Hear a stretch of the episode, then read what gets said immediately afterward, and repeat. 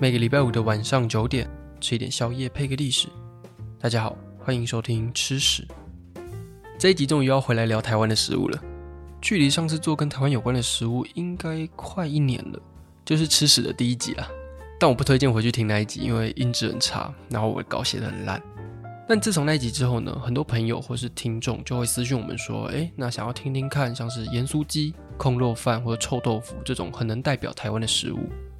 但是这些食物相关的历史故事呢，其实没有那么好找，要不是很零散，不然就是做成一集的话又会太短。但我们今天要聊的牛肉面呢，就很适合拿来做一集。可是会找到这个主题呢，算是一个意外，因为我平常在找主题的时候，大部分都是从我吃的东西下手。那吃东西的时候就会拿手机开始 Google 啊，有没有一些相关的历史故事之类的。可是因为我本身不吃牛，所以日常生活中我不太会碰到跟牛肉有关的东西。只是有一次跟朋友出去吃饭。结果那一间店的主菜全部都跟牛有关，什么牛肉面啊、牛腩饭之类的。那我就只能在旁边吃什么小黄瓜配小鱼干这种吃不饱的东西，吃不饱就算了，一下就吃完了。然后我在旁边等，很无聊这样。所以那时候想说，好，那就来查查看牛肉面有什么故事好了。诶，结果还真的被我找到。牛肉面跟美国在二战之后援助台湾的那一段历史有关。那到底是怎么回事呢？先让我们回到二十世纪初期的台湾吧。哦，对，这一期也会有抽书的活动哦。美元是高一的历史课本一定会写到一段历史，但大家对美元的印象应该就只剩下面粉袋做的内裤，或者是哎，这东西好像跟韩战有关，对吧？哦，对啊。啊，不要那么诚实。还好吧。呃，好了，那美元简单来说呢，就是美国花一堆钱帮助其他国家发展经济的一个外交手段。但这个政策呢，不只对台湾做过，类似这样的外交手段呢，最早可以从二战的租借法案开始算。租借法案呢，是美国在第二次世界大战的时候，为了要帮助同盟国所签的法案。在二战的一开始，美国是采取中立主义的态度，那对于战争发生的事情，能不管就不管。可是当时的美国总统小罗斯福呢，他也是想要帮助他的盟友，尤其是英国。可是要把资源送给英国呢，不是总统一句话就可以送过去，还是要经过国会的同意。所以小罗斯福总统呢，就提了租借的想法。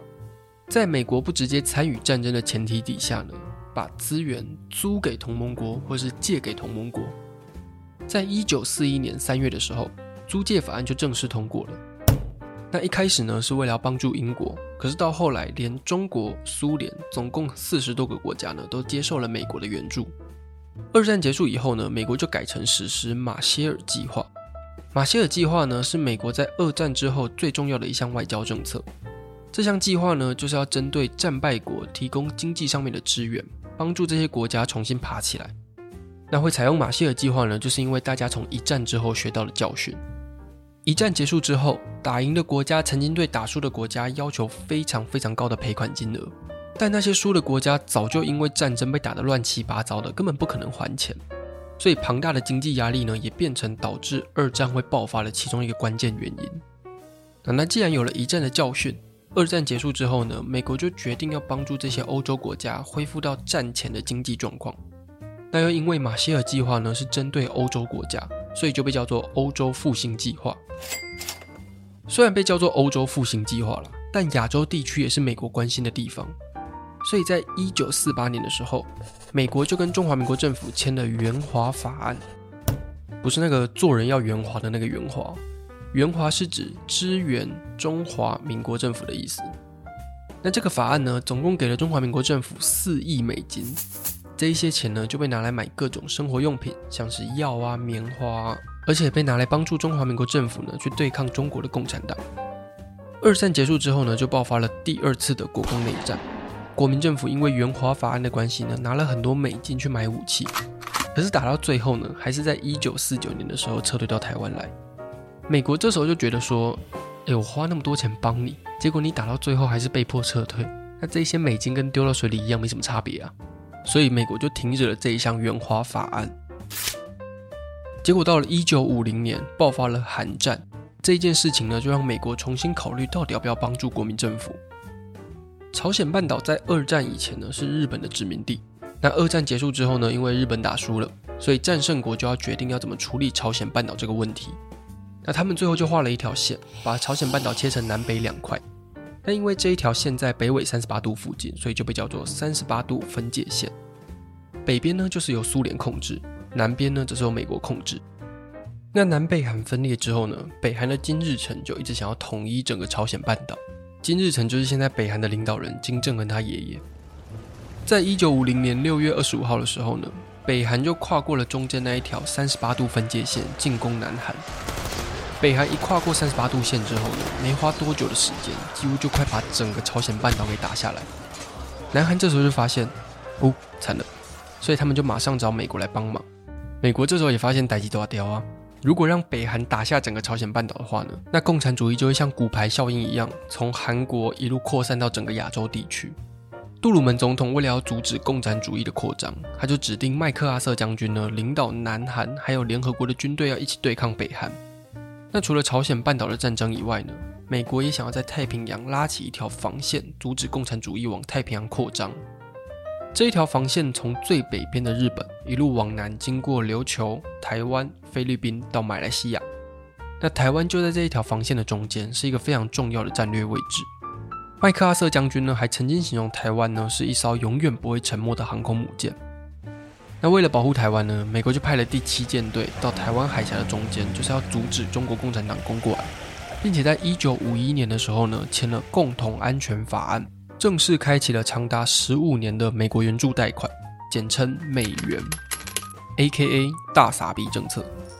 从一九五一年到一九六五年这十五年期间呢，美国总共给了中华民国政府将近十五亿美金，平均大概一年一亿左右。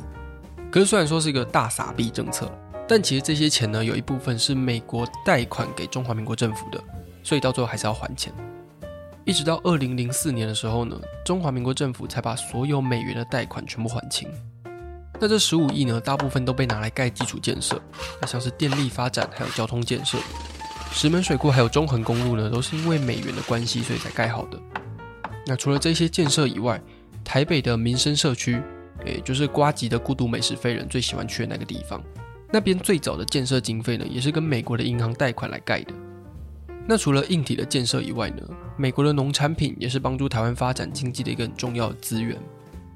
在美元的这一段时间里面呢，像是玉米、黄豆还有棉花这一些农作物呢，都会被运到台湾。而其中改变我们饮食习惯最重要的农作物呢，就是小麦。一九五四年的时候呢，美国通过了一个叫做“四八零公法”，这个法案呢，可以让美国把他们多余的小麦用便宜的价格卖给其他国家。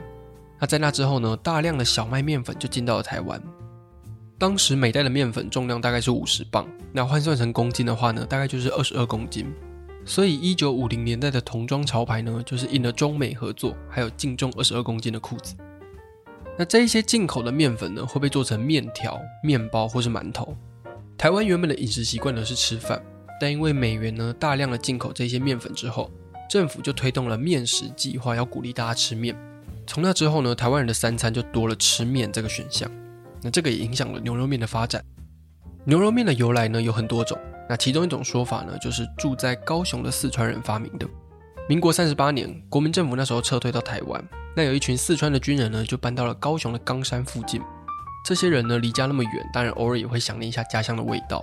那这些来台湾的四川军人呢，就会改良他们老家的小碗红汤牛肉。把这个小碗红汤牛肉配上面条之后，就发明了川味牛肉面。而且川味牛肉面一定要辣，如果你点不辣的话呢，老板说不定还不卖你。除了川味牛肉面之外呢，还有另外一种叫做清炖牛肉面。这种牛肉面跟川味牛肉面比起来呢，就比较清淡一点。据说清炖牛肉面呢，是从中国甘肃的兰州牛肉拉面改良过来的。那还有另外一种说法呢，是牛肉面是山东的老兵发明的。山东人呢会把便宜的牛内脏煮成牛杂汤，可是到后来呢，因为经济的环境变得更好之后呢，就可以吃比较好的牛肉，所以就变牛肉面。而且因为山东人呢很注重面条的口感，所以山东牛肉面的面呢甚至比牛肉还要重要。牛肉面到现在呢已经变成台湾美食的代表。在二零零五年的时候呢，台北还曾经举办过牛肉面节，而且甚至到后来还扩大到台北国际牛肉面节。不管是哪一种口味的牛肉面呢，都有各自的支持者站出来说：“哎、欸，我觉得红烧的比较好吃，清炖比较好吃，好不好？红烧的才对，哪有？明明就是清炖。”好了好了，不要吵了。但我自己也不太知道哪一个比较好吃啦，毕竟我不能吃牛。但如果要吃牛肉的话呢，我听说台南的牛肉都还蛮好吃的，因为我之前去台南工作的时候，然后我的同事都会去台南的某一个圆环那边吃牛肉，他们都觉得还不错。或者是如果有听众有推荐的话呢，也欢迎跟我们说。好，那以上呢就是牛肉面的小故事。那这礼拜呢又要来抽书啦。这一次要抽的书呢，书名跟我们的风格很像，叫做《校史：了不起的古希腊》，是高宝出版社出版的，主要是在讲希腊的历史故事。那我自己对于古希腊的印象就是希腊悲剧，因为我那时候大学在戏剧系读书的时候呢，我们都会读希腊的经典悲剧，像是伊底帕斯啊、安蒂冈尼之类的。